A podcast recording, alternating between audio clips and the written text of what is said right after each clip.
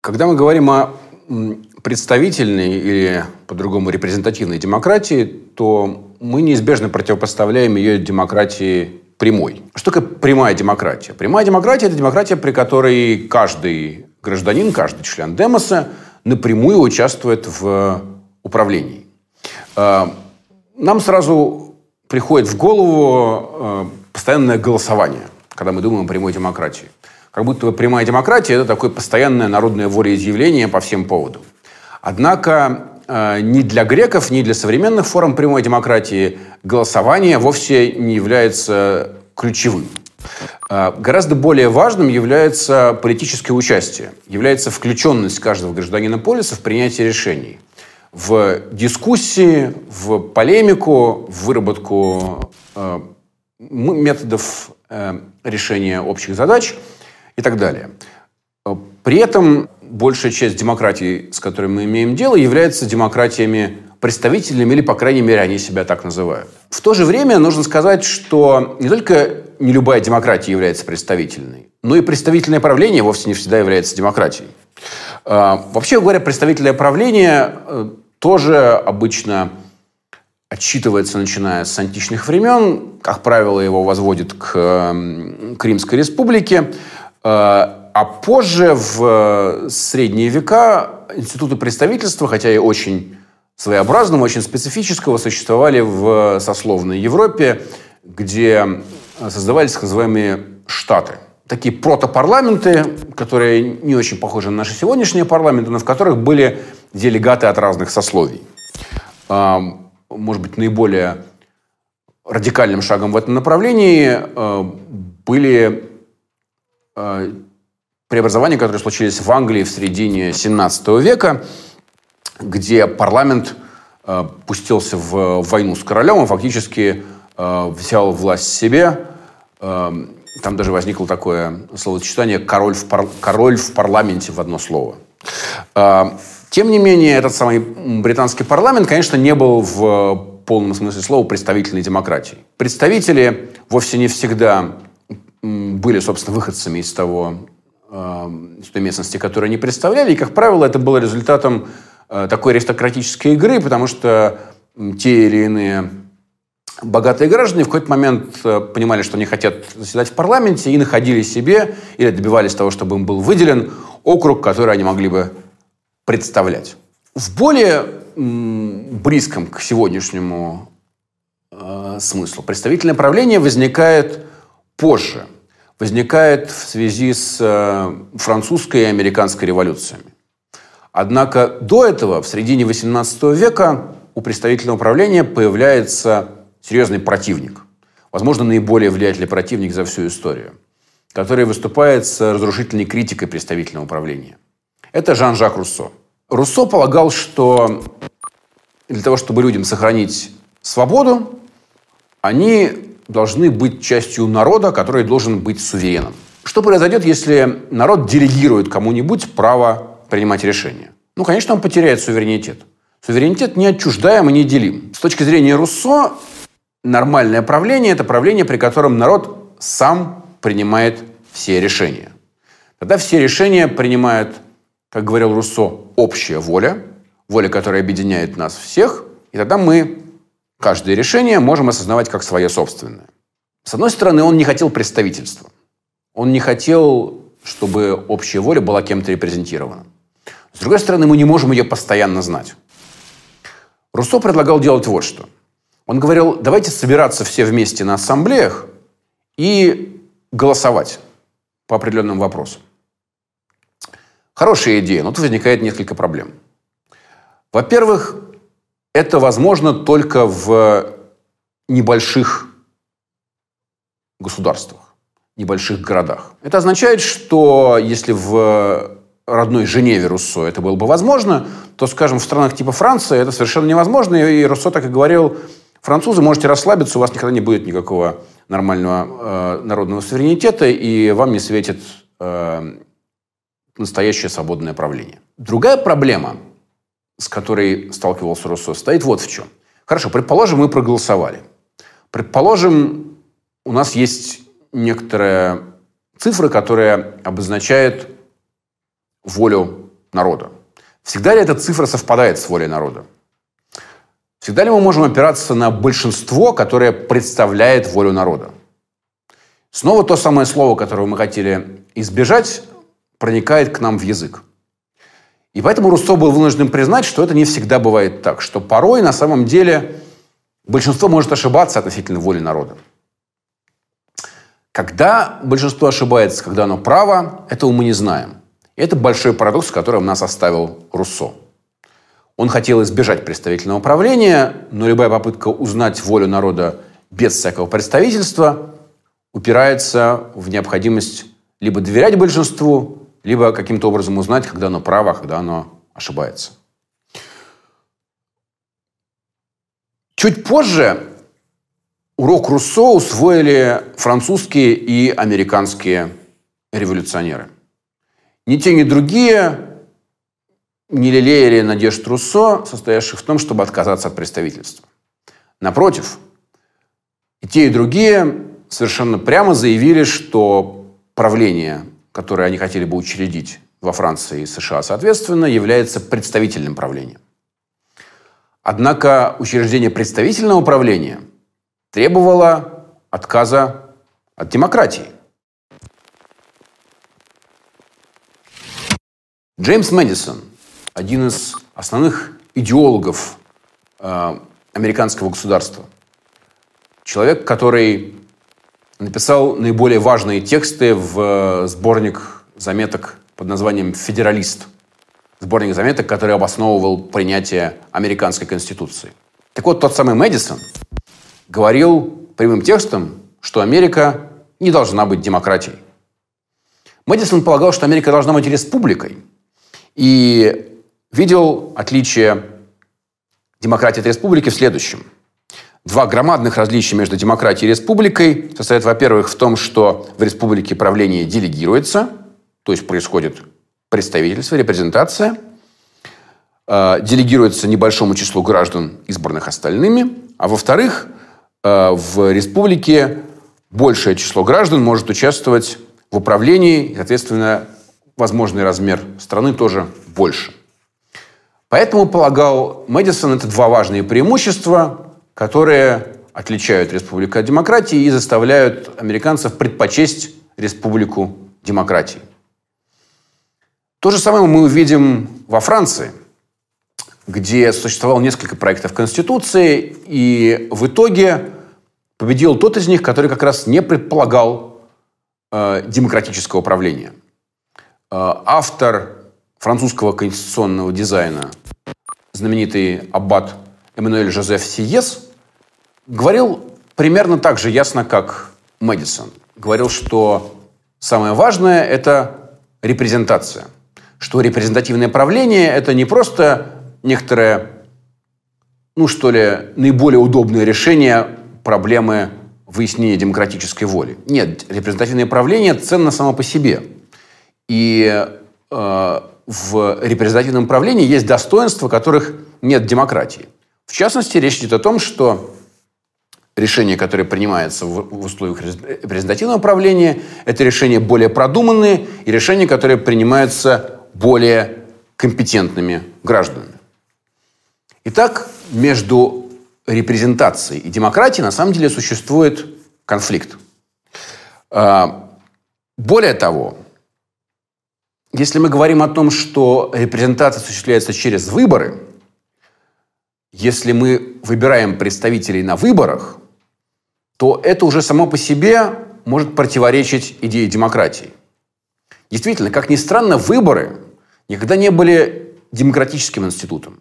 Сами по себе выборы – институт аристократический. Почему? Это очень легко доказать. Аристократия, в сущности, это власть лучших. Давайте подумаем, когда мы идем на выборы, какое решение мы принимаем? Будем ли мы голосовать за кандидата, который скажет, ну, все будет так себе. Нет, мы будем голосовать за кандидата, который скажет, что он лучше всех, и дальше все будет лучше всех. Ограничение демократии выборами в самом деле приводит к тому, что она становится предельно близка к аристократии. И тот подход к репрезентативному управлению, который был заложен в ходе американской и французской революции, на самом деле содержит в себе ровно эту опасность.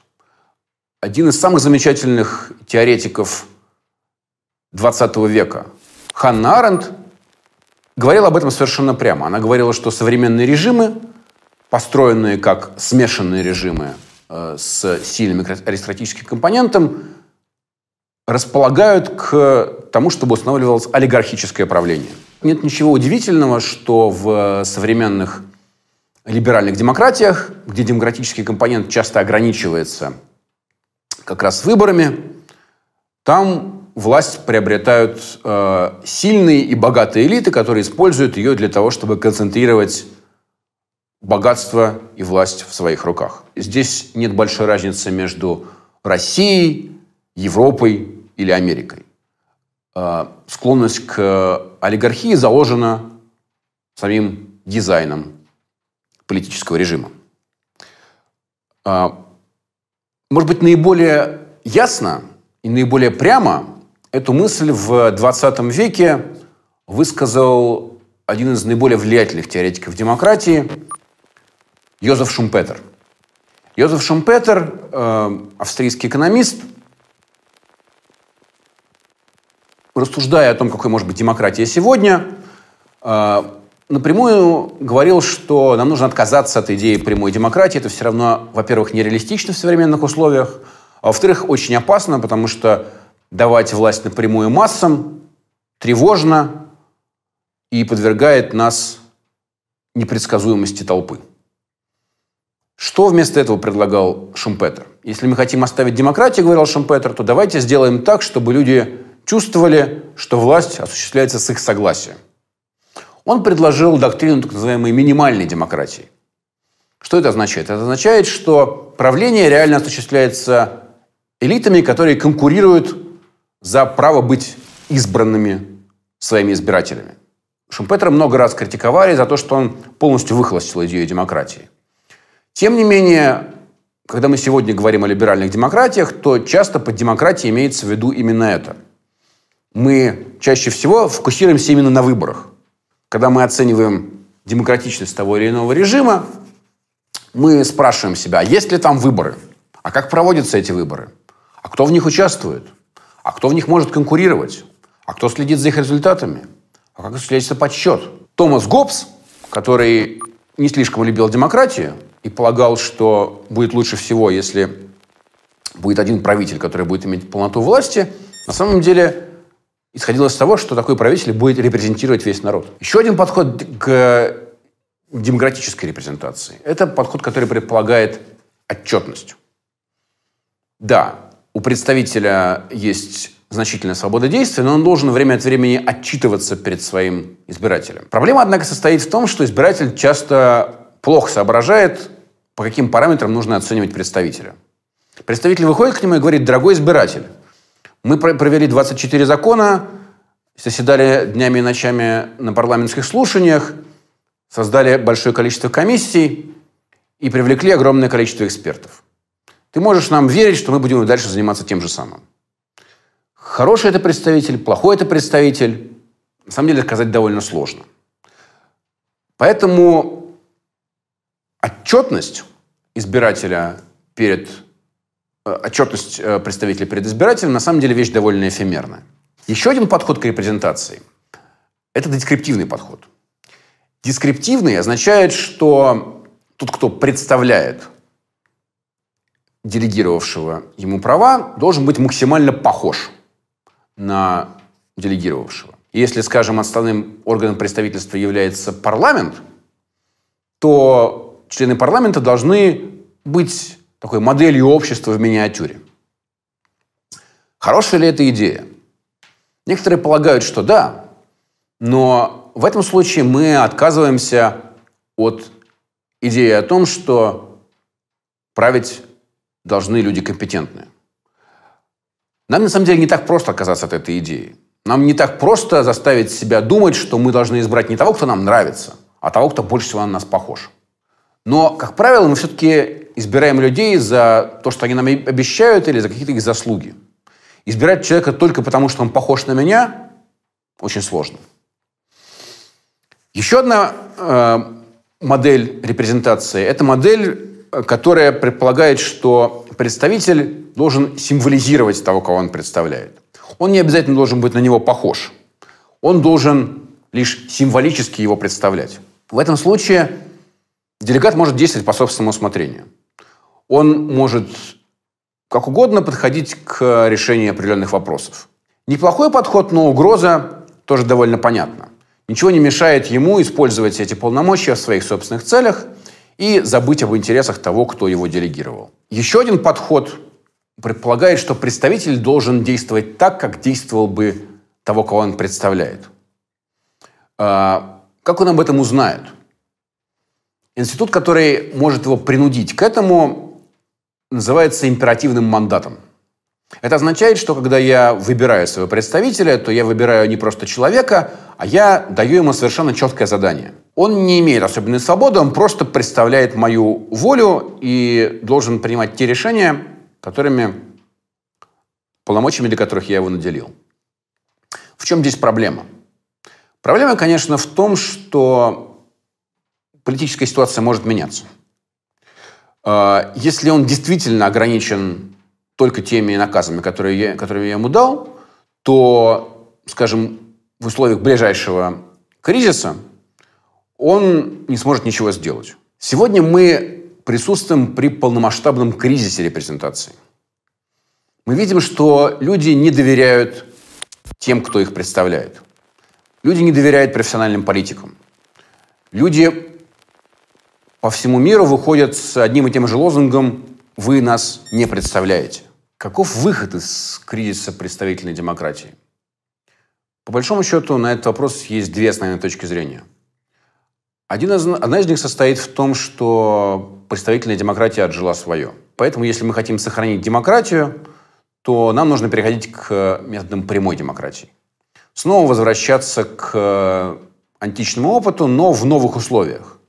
В самом деле, сегодня у нас есть технологические возможности, которые позволяют нам активно увлекаться в коммуникацию друг с другом, в споры, в дискуссии, в принятии решений с помощью интернета, с помощью новых средств связи. И в этом смысле ничего не мешает нам никому не, пред, не давать представлять себя, а принимать все решения самостоятельно. А, если мы организуемся в небольшие сообщества, в которых каждый вовлечен в принятие решений, то это будет куда более демократично, чем исходная представительная демократия.